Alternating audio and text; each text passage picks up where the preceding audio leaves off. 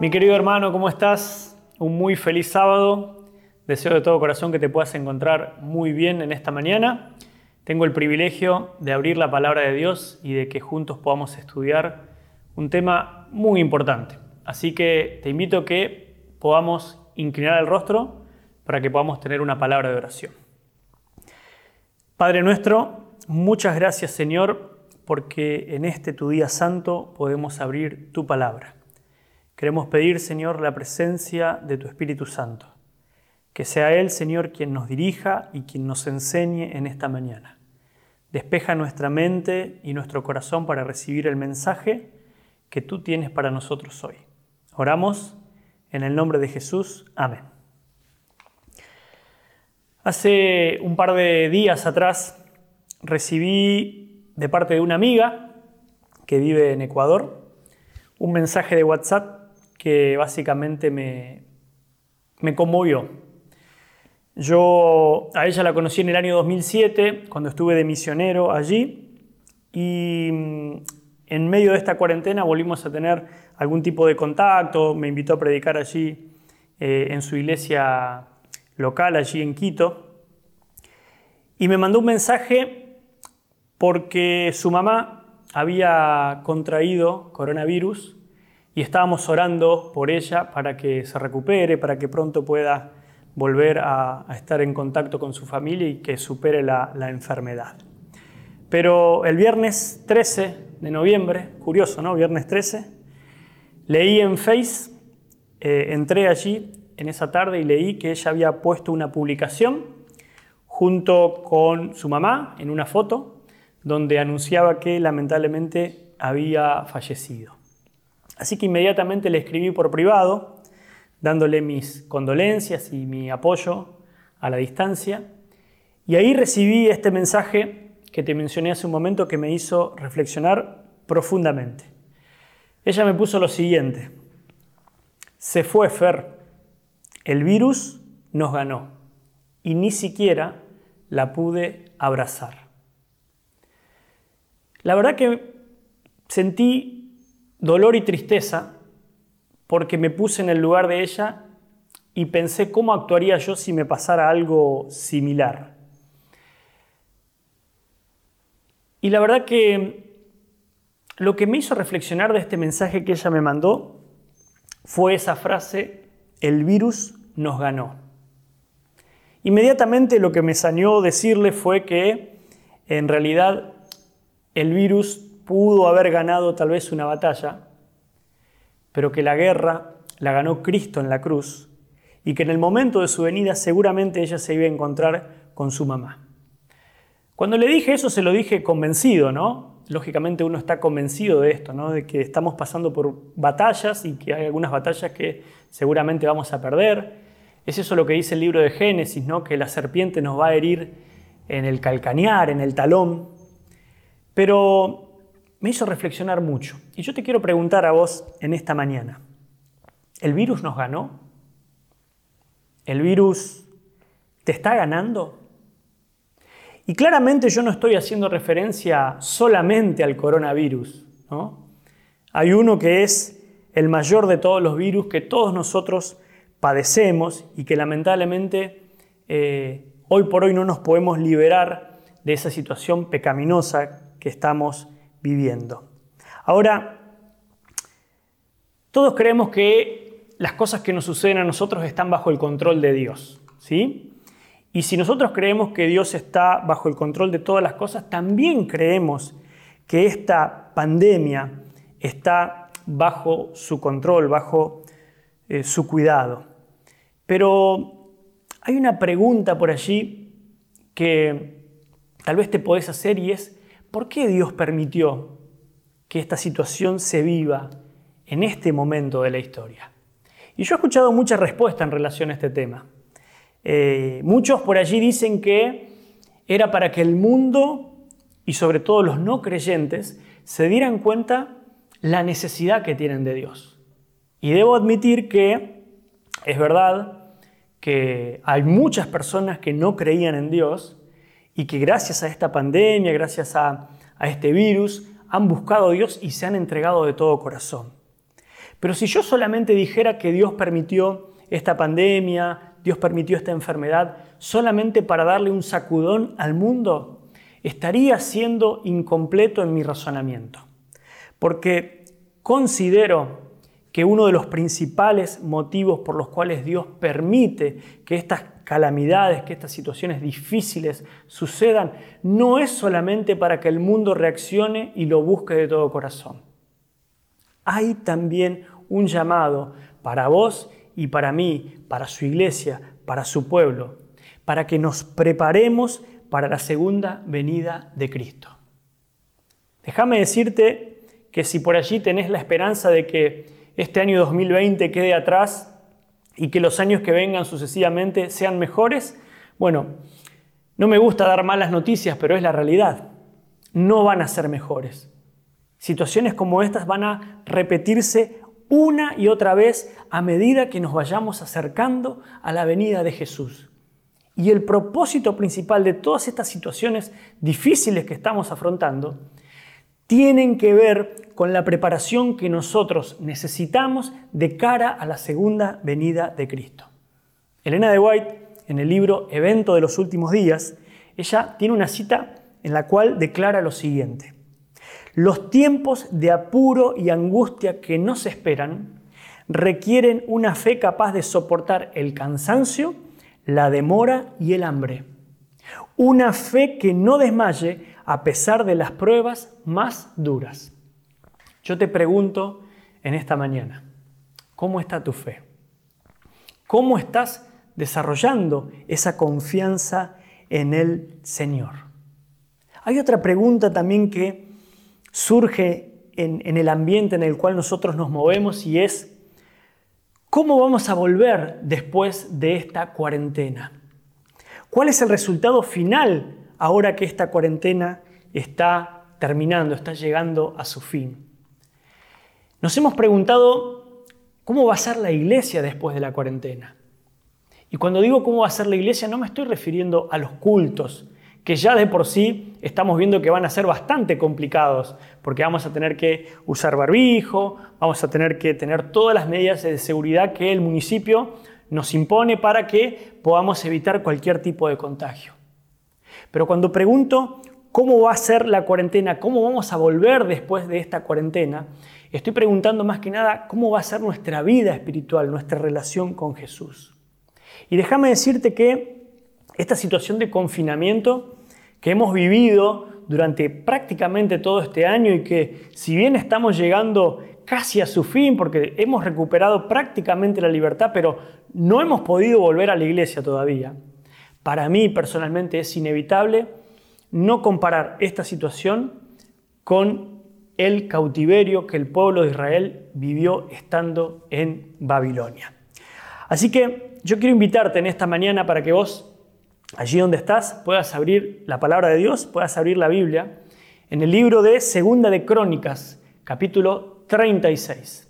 Allí, en el libro de Segunda de Crónicas 36, vamos a encontrar lo que se mencionan justamente a el cautiverio que el pueblo de Israel tuvo que vivir a manos de Babilonia. Voy a leer en la versión Reina Valera contemporánea a partir del versículo 15 y dice lo siguiente.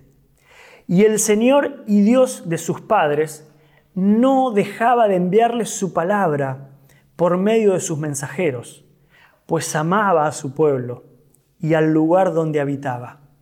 Pero ellos se burlaban de los mensajeros de Dios y de sus profetas y menospreciaban sus palabras. Finalmente, la ira del Señor se descendió contra su pueblo y ya no hubo remedio. El Señor lanzó contra ellos al rey de los caldeos, que en el templo de su santuario mató a filo de espada a sus jóvenes sin perdonar a jóvenes, ni doncellas, ni ancianos, ni decrépitos, sino que a todos los entregó en sus manos. Asimismo, el rey de Babilonia se llevó a su país todos los utensilios del templo de Dios, grandes y chicos, y los tesoros del templo del Señor, y los tesoros del palacio del rey y de sus príncipes. Sus tropas quemaron el templo de Dios. Derribaron una muralla de Jerusalén, prendieron fuego a todos sus palacios y destruyeron todos sus objetos más preciados.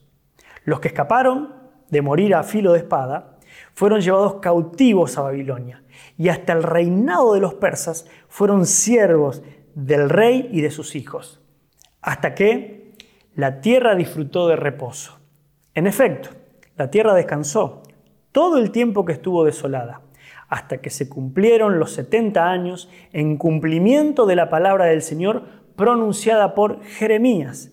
Pero para que se cumpliera también la palabra del Señor pronunciada por, Jeremías, en el primer año del rey Ciro de Persia, el Señor despertó el espíritu de Ciro para que por todo su reino pregonara de palabra y por escrito lo siguiente.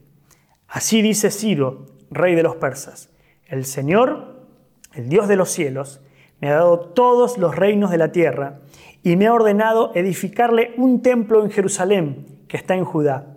Y si hay entre ustedes alguien que sea de su pueblo, que el Señor su Dios lo acompañe y vuelva a Jerusalén.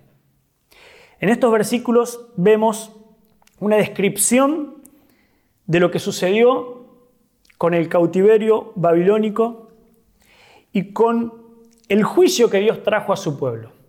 Fíjense que en el versículo 15 dice que no dejaba de enviar mensajes a su pueblo, pero su pueblo no quiso oír. Hasta que finalmente Dios instruyó, o envió, mejor dicho, al rey de los caldeos para que llevara cautivo a su pueblo, con el propósito de que su pueblo reaccionara, de que su pueblo volviera. Ahora, yo quisiera que en esta mañana reflexionemos en los tres tipos de personas que surgieron del cautiverio. Tres tipos de personas. El primer tipo de persona, vamos a ver que son los que murieron en la invasión y en el cautiverio. Lo leímos recién. Nabucodonosor llegó con toda su fuerza. Destruyó absolutamente todo lo que había a su paso. No perdonó ni a jóvenes, ni ancianos, ni doncellas. Toda persona que se, que se cruzaba fue destruida por Nabucodonosor. Los paganos eran muy crueles en sus ataques y Dios había dado el poderío, lamentablemente, para que Nabucodonosor actuara. Ahora, a veces nosotros pensamos que en este sitio o en este cautiverio solamente murieron los hijos de Dios infieles, aquellos que no escuchaban la voz del profeta. Pero déjame decirte que no solamente los hijos infieles de Dios son los que murieron. Había muchos hijos fieles de Dios que confiaban en la palabra del profeta que también cayeron en manos de Babilonia. El precio que se pagó para que el pueblo pudiera volver de sus malos caminos fue un precio muy alto. Esta pandemia, esta enfermedad, también se ha llevado gente que amaba a Dios como aquellas que no lo amaban. Hay muchas personas que tenían una fe inquebrantable, pero aún así fueron al descanso. Y muchas veces nos preguntamos por qué. El Señor en su infinita sabiduría sabe muy bien cuál es el tiempo preciso en el cual nosotros vamos a descansar. Y hay una cita que Elena de White dice lo siguiente. Él sabe que si aquellos por quienes se ofrecen las peticiones serán capaces de soportar o no la prueba que vendría sobre ellos si viniese. Él conoce el fin desde el principio y muchos serán llamados a descansar antes de que la ardiente prueba del tiempo de angustia venga sobre nuestro mundo. Mi querido hermano, muchos serán llamados a descansar antes de la venida del Señor, sencillamente porque Dios en su infinito amor sabe si ellos podrán resistir o no la prueba que se viene. Ni siquiera yo sé si voy a estar con vida cuando Cristo venga por segunda vez. No lo sabemos. Pero lo que tenemos que estar seguros y tranquilos es que nuestra vida está en las manos del Señor Y no importa en realidad cuántos años vivamos, lo que importa es que esos años que nosotros vivimos aquí en la tierra, sirvamos a Dios de todo corazón. Porque el tiempo de vida que el Señor nos entrega es para que nos preparemos, para que estemos con los brazos abiertos cuando Él venga por segunda vez a buscarnos. Eso es lo que el Señor desea, que nosotros podamos estar preparados. ¿De qué nos sirve vivir 80, 90, 100 años en esta tierra si lo hacemos alejados de Dios? Más vale vivir menos años con la unción del Señor y que esos pocos años que podamos vivir aquí en la tierra lo hagamos para glorificar su nombre y podamos dejar una huella, una marca en la vida de las personas con las cuales nos relacionamos. No te aflijas de repente si algún familiar nuestro va al descanso antes de la venida del Señor, porque en los planes de Dios todo encaja perfectamente y sus tiempos son perfectos. Y así como hubo muchas personas que murieron allí en el momento de la invasión y en el cautiverio, también habrá personas que descansarán previo a la venida de Jesús, pero que luego estarán preparados para recibir al Señor por segunda vez. Hay un segundo grupo del cual te quiero hablar en esta mañana. Y este segundo grupo es también un grupo que murió, pero no un grupo que murió físicamente, sino un grupo que murió espiritualmente. En Jeremías capítulo 29, después yo te desafío para que vos lo puedas leer, hay una carta que el profeta escribe a los cautivos. Y esta carta que el profeta escribe a los cautivos es una carta de ánimo. Es una carta que él les dice, resumiendo, ¿no? Aguanten este periodo de tiempo, pero tengan en cuenta que ustedes van a ser liberados. Pero el pueblo tenía que entender que ellos iban a estar 70 años en Babilonia. Ahora, en el capítulo 29, en el versículo 5, dice lo siguiente, edifiquen casas, habítenlas, planten huertos, coman del fruto de ellos, cásense, engendren hijos, procuren la paz de la ciudad, dice el versículo 7, porque si en ella hay paz, ustedes también van a tener paz. En otras palabras, Jeremías le estaba diciendo al pueblo, vamos a tener que pasar 70 años acá. Entonces, procuren que su vida sea lo más normal posible. Construyan casas. Hagan una vida normal. No estén todo el tiempo pensando cuándo vamos a volver, porque en realidad se tienen que cumplir las profecías para que ustedes puedan volver nuevamente a Jerusalén. Pero lo interesante es lo siguiente, que hubo mucha gente que lamentablemente, cuando llegó la orden para que los cautivos vuelvan a Jerusalén después de cumplidos los 70 años, no volvieron. La historia dice que hubo tres vueltas para volver a Jerusalén. La primera con Zorobabel, que volvieron alrededor de 50.000 personas. La segunda con Esdras, que volvieron alrededor de 2.000 personas. Y la tercera con Nehemías, que volvió un puñado de personas. Pero lo interesante es que en estos 70 años el pueblo de Israel se multiplicó en Babilonia. Y muchas personas decidieron quedarse en Babilonia. Porque el viaje de regreso hacia Jerusalén podía llevar mucho tiempo. Porque las privaciones que ellos iban a tener para volver a construir la ciudad y el templo iba a ser muy grande. Y ellos prefirieron quedarse en la comodidad de Babilonia.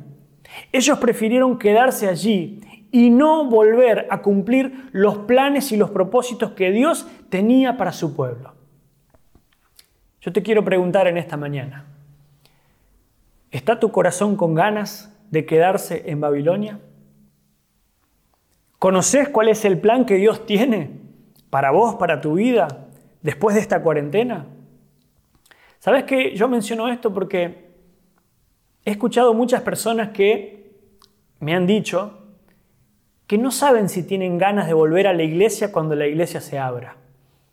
Que prefieren quedarse en casa, mirando un sermón por internet, con las pantuflas puestas, con el pijama, como lo hacemos todos, ¿no? Esa es la realidad. Prefieren eso. Que no extrañen la compañía de repente de estar reunidos allí con los hermanos, alabando el nombre de Dios.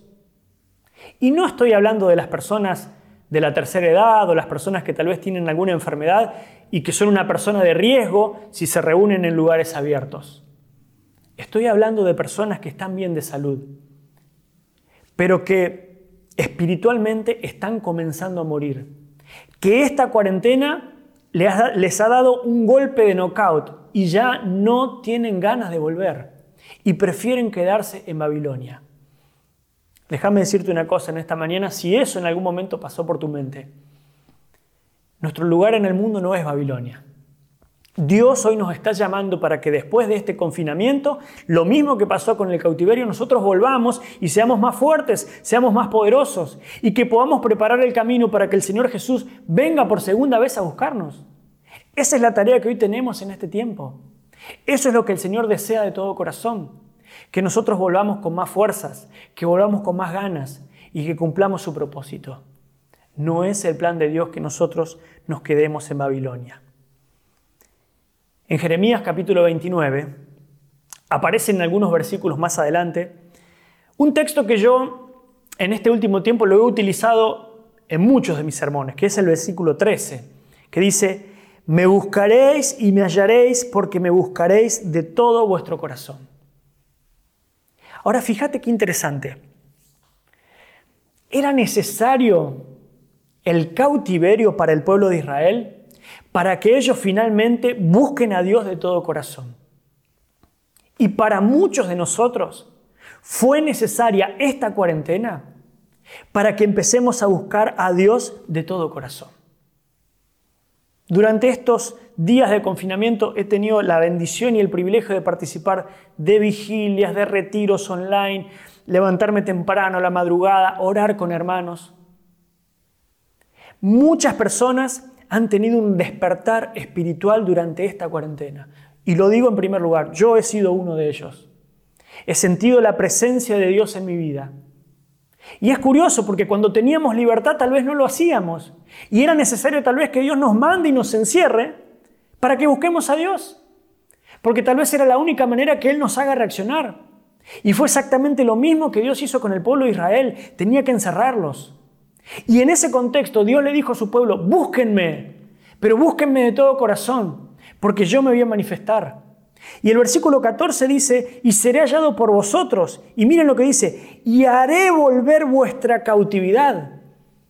Dios se va a manifestar en nuestra vida, en el cautiverio, en el confinamiento, en la cuarentena, pero Él nos va a hacer salir de esa cuarentena, nos hace salir de esa cautividad para que tengamos una experiencia diferente. El versículo termina diciendo, y os reuniré de todas las naciones y de todos los lugares a donde os arrojé, dice Jehová, y os haré volver al lugar de donde os hice llevar. Dios te va a hacer volver a la iglesia, Dios te va a hacer volver al templo a adorar, pero con un corazón diferente, con un corazón distinto. Porque cuando nosotros buscamos a Dios de todo corazón, Él se manifiesta. Y es tremendamente interesante que este texto, que este versículo aparezca en este contexto de confinamiento, de cautiverio. A veces es necesario que Dios nos prive de ciertas cosas para que lo podamos buscar de todo corazón. Quiero hacer referencia a un tercer grupo. Y de este tercer grupo en realidad ya venimos hablando, porque me estoy refiriendo a los que renovaron su relación con Dios. En el libro El deseo de toda la gente, Elena de White comenta lo siguiente. Fueron llevados en cautiverio a Babilonia y dispersados por tierra de paganos. En la aflicción, muchos renovaron su fidelidad al pacto con Dios. Mientras colgaban sus arpas de los sauces y lloraban por el santo templo desolado, la luz de la verdad resplandeció por su medio y el conocimiento de Dios se difundió entre las naciones. Ahora fíjense qué interesante lo que dice Elena de aquí. Muchos renovaron su fidelidad al pacto con Dios, pero no dice todos, dice muchos. Ahora, esta carta que Jeremías envió allí a los cautivos y que aparece en el capítulo 29 que leímos recién, yo no sé si fue leída por Daniel, porque recuerden que Daniel fue llevado en la primera deportación a Babilonia. Yo no sé si Daniel leyó esta carta, puede ser que sí, pero si hay alguien que verdaderamente aprovechó el cautiverio, fue Daniel. Porque él estando allí encerrado, aún viviendo con Nabucodonosor y bajo las leyes de este rey de Babilonia, él nunca perdió su fe. Ahora, ¿cómo buscó Daniel a Dios durante el cautiverio? Saben que siempre que pensamos en Daniel, nos acordamos de ese famoso versículo que dice que Daniel oraba tres veces al día. Y ahí decimos, bueno, oraba a la mañana, al mediodía, a la tarde, en el desayuno, en el almuerzo y en la cena. Y a veces decimos, nosotros también oramos, porque oramos en la hora del almuerzo. Yo no sé si hace referencia precisamente a eso o a que él verdaderamente buscaba con intensidad a Dios tres veces al día. Ahora, aunque muchas veces hacemos referencia a Daniel orando, pocas veces hacemos referencia a otro aspecto que es tremendamente fundamental en la vida espiritual de Daniel y tiene que ver con el cuidado que él tenía de la salud. Desde el capítulo 1 se vio una marcada diferencia con el resto de los sabios de Babilonia solamente por la manera que él tenía de alimentarse. Él se halló diez veces mejores porque él se alimentó con legumbres y agua. Entonces, claramente, mis queridos hermanos, existe una relación entre nuestra mente y nuestra capacidad de percibir espiritualmente al Señor y la manera como nosotros nos alimentamos y cómo nosotros vivimos. Cuando nosotros vamos al capítulo 9 de Daniel, en el versículo 3, allí encontramos que dice que Daniel buscó al Señor en oración, pero también dice que ayunó y también dice que estuvo vestido de silicio y ceniza. Busqué al Señor en oración, en ayuno, silicio y ceniza, dice el texto bíblico. Entonces fíjense qué interesante. Pensamos solamente, ah, bueno, Dios respondió Daniel porque lo buscó en oración, pero Daniel tuvo un paso más. Dice que además ayunó. Pero hay algo más que quiero mencionarte del libro de Daniel. Y esto lo vas a encontrar en el capítulo número 10. Y allí en el capítulo 10 del libro de Daniel, vos vas a encontrar que él pasó también por, una, por un momento de angustia muy grande. Y dice allí en el versículo 1 lo siguiente, Daniel capítulo 10, versículo 1. En el tercer año de Ciro, rey de Persia, fue revelada la palabra a Daniel llamado Belsasar. La palabra era verdadera y el conflicto era grande, pero él prestó atención y entendió la visión. Y fíjense lo que dice el versículo 2. En esos días yo, Daniel, estuve afligido durante tres semanas no comí alimento delicado, ni entró carne ni vino en mi boca, ni me ungí con perfume, hasta que se cumplieron las tres semanas enteras. Y cuando se cumplieron las tres semanas enteras, Dios trajo una visión a la vida de Daniel. Yo quiero centrarme aquí en este punto, mis queridos hermanos. Daniel buscaba al Señor con intensidad. Lo buscaba en oración. Pero él iba un pasito más allá. Y él también tenía un estilo de vida saludable para poder percibir los planes del Señor.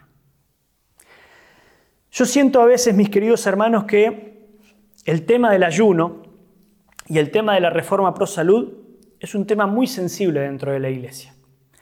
A veces hasta nos da miedo de hablar porque tenemos temor de que alguien critique si hablamos de temas como estos porque por ahí uno puede llegar a sentir que se está metiendo con la intimidad o con el estilo de vida que la persona está, está llevando.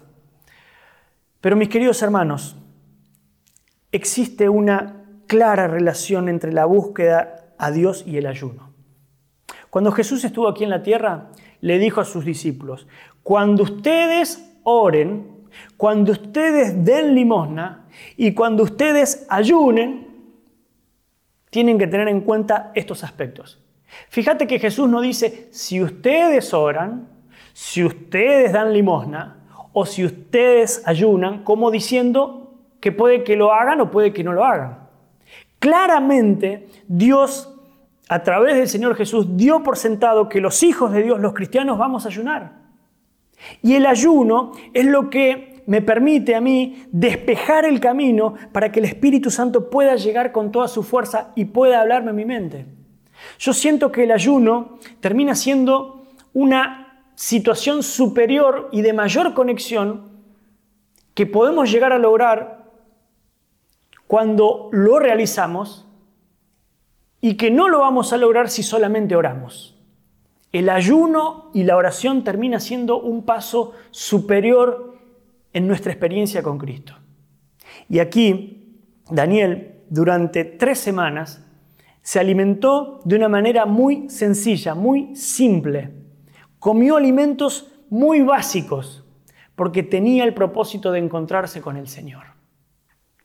Mi querido hermano, yo creo que es tiempo que podamos buscar al Señor con mayor intensidad, como dice allí Jeremías en esa carta, pero que podamos incorporar la práctica del ayuno en nuestra vida espiritual.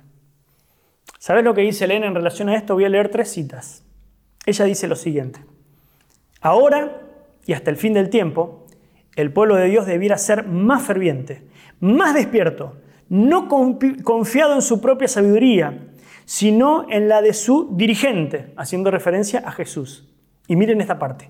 Debiera apartar días para el ayuno y la oración Quizás no se requiera una abstinencia completa del alimento, pero debiera comer frugalmente de los alimentos más sencillos.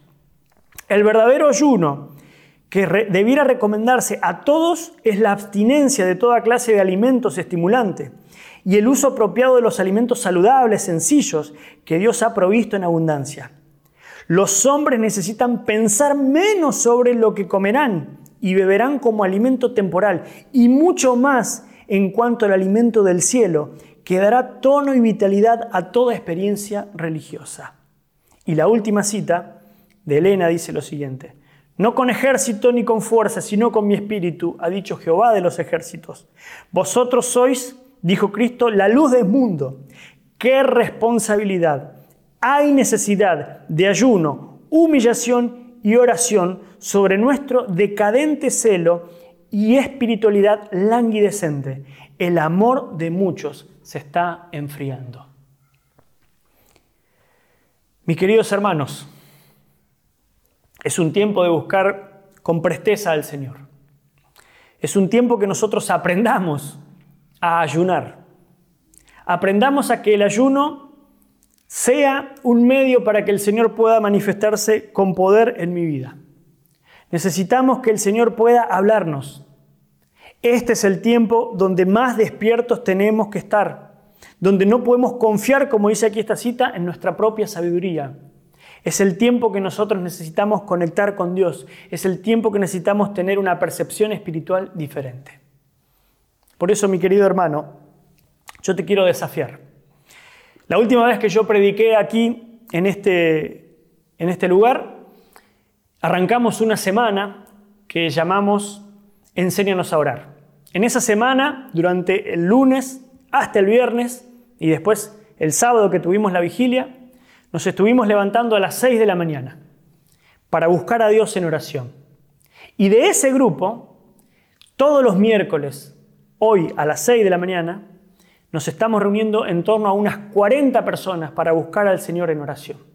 Y muchos de los que me están escuchando en el sermón en esta mañana forman parte de ese grupo. Y verdaderamente es una bendición. Como miércoles a miércoles a las 6 de la mañana, un grupo de hermanos de aquí de Buenos Aires, de otras provincias, incluso personas que ni siquiera pertenecen a la iglesia adventista, están reuniéndose para buscar al Señor en oración. Lo que queremos lanzar ahora es el ayuno de Daniel, 21 días de renovación espiritual. A partir del próximo lunes, lunes 30, a las 6 de la mañana, vamos a comenzar una serie de reuniones que van a durar 21 días, donde vamos a buscar al Señor con mayor intensidad, para que Dios pueda transformar tu vida, para que Él pueda enviar el Espíritu Santo, para que Él pueda darte la respuesta a esa necesidad que tenés, para que Él pueda sanar tu alma y tu corazón. El plan es el siguiente. Lunes, miércoles y jueves Vamos a estar reuniéndonos a las 6 de la mañana, pero todos los días en el grupo de WhatsApp que ya está funcionando, vamos a estar enviando una meditación para que vos puedas en las primeras horas de la mañana buscar a Dios en oración. Este es el tiempo, mis queridos hermanos, de prepararnos para su venida. Ese es el tiempo que Dios nos está dando para que lo busquemos de todo corazón. Quiero volverte a hacer la pregunta que hice al principio. ¿Te ganó el virus? ¿Nos ha ganado el virus? ¿Sentís que estás perdiendo esta batalla? Todavía, mi querido hermano, estamos a tiempo de buscar al Señor. Él tiene poder para transformar y para perdonar nuestros pecados. Quiero cerrar con una historia, una leyenda, que ya la he contado en otros, en otros sermones, así que seguramente ya me la has escuchado, pero me parece muy apropiada volver a repetirla. Dice que en una oportunidad se juntaron el diablo con sus demonios y el propósito justamente era impedir que los hijos de Dios busquen a su Creador. Así que mientras hablaban allí para hacer que las personas pierdan la fe en Dios, empezaron a delinear un plan para ver cuál era lo que iba a dar mayor resultado. Uno dice que dijo, digámosle que Dios no existe, porque si le decimos que Dios no existe, entonces ellos se van a desanimar y van a dejar de buscar a Dios. Y el diablo dice, no, no, eso no va a funcionar. Tenemos que pensar en otra cosa. Otro saltó y dijo, traigámosles muchos problemas, dificultades, aflicciones. De esa manera ellos van a negar a Dios. Y el diablo dijo, no, eso no va a funcionar, porque en el pasado ya lo intentamos y trajimos persecución, y trajimos lucha y trajimos pruebas, pero nos dimos cuenta que cada mártir se convertía finalmente en semilla, la sangre de los mártires se convertía en semillas para otros creyentes. Así que no va a funcionar. Otro dijo de repente, digámosle que la verdad no existe, que todo es relativo. Y el diablo dijo, no, eso no va a funcionar. Pero de repente, entre todos esos demonios que estaban allí, alguien saltó y dijo, digámosle que tienen todo el tiempo del mundo para prepararse, que no hay urgencia, que pueden esperar, que pueden dejar para mañana para buscar al Señor. Entonces el diablo dijo, eso sí va a funcionar. Y déjame decirte, mi querido hermano, que muchas veces eso, incluso esa estrategia del diablo, incluso ha funcionado en mi propia vida. Porque tendemos a postergar nuestra entrega por completo al Señor. Porque no estamos dispuestos a veces de pagar el precio que implica seguir a Jesús. Y decimos, mañana, más adelante, todavía falta tiempo para que venga Cristo.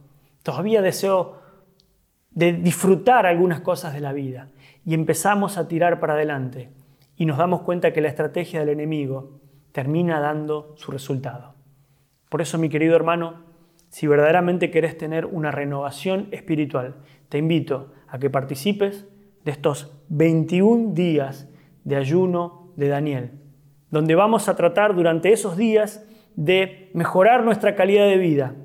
Vamos a tratar durante esos días de comer las cosas que nos hacen bien, pero por sobre todas las cosas vamos a incrementar el tiempo en oración y el tiempo en la búsqueda del Señor. Y yo estoy seguro que así como Dios se manifestó en la vida de Daniel, seguramente se va a manifestar en tu vida. Ponete a pensar que uno de los libros más importantes de la Biblia nació en cautiverio uno de los libros más importantes que llega hasta nuestro tiempo y más destacados que aparecen en la Biblia, nació en cautiverio. Pero nació gracias a que un hombre como Daniel estuvo dispuesto a ser fiel a Dios, estuvo dispuesto a buscar a Dios en oración, estuvo dispuesto a ayunar y estuvo dispuesto a entregar su corazón por completo a su Creador. Quisiera en esta mañana que podamos cerrar esta meditación con una oración. Querido Padre, gracias por tu palabra.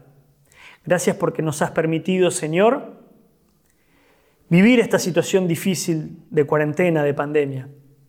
Pero, Señor, ayúdanos para que podamos volver con más fuerza, como lo hicieron Zorobabel, Esdras, Nehemías y tantas personas que volvieron y reconstruyeron Jerusalén, reconstruyeron los muros que nosotros podamos volver diferentes, que podamos volver cambiados y que reconstruyamos primeramente nuestra relación contigo, para que de esa manera preparemos el camino, para que tu Espíritu Santo sea derramado, pero por sobre todas las cosas para que tú vengas por segunda vez a buscarnos. Bendice a mis hermanos. Nos entregamos en tus manos de amor, en el nombre de Jesús. Amén.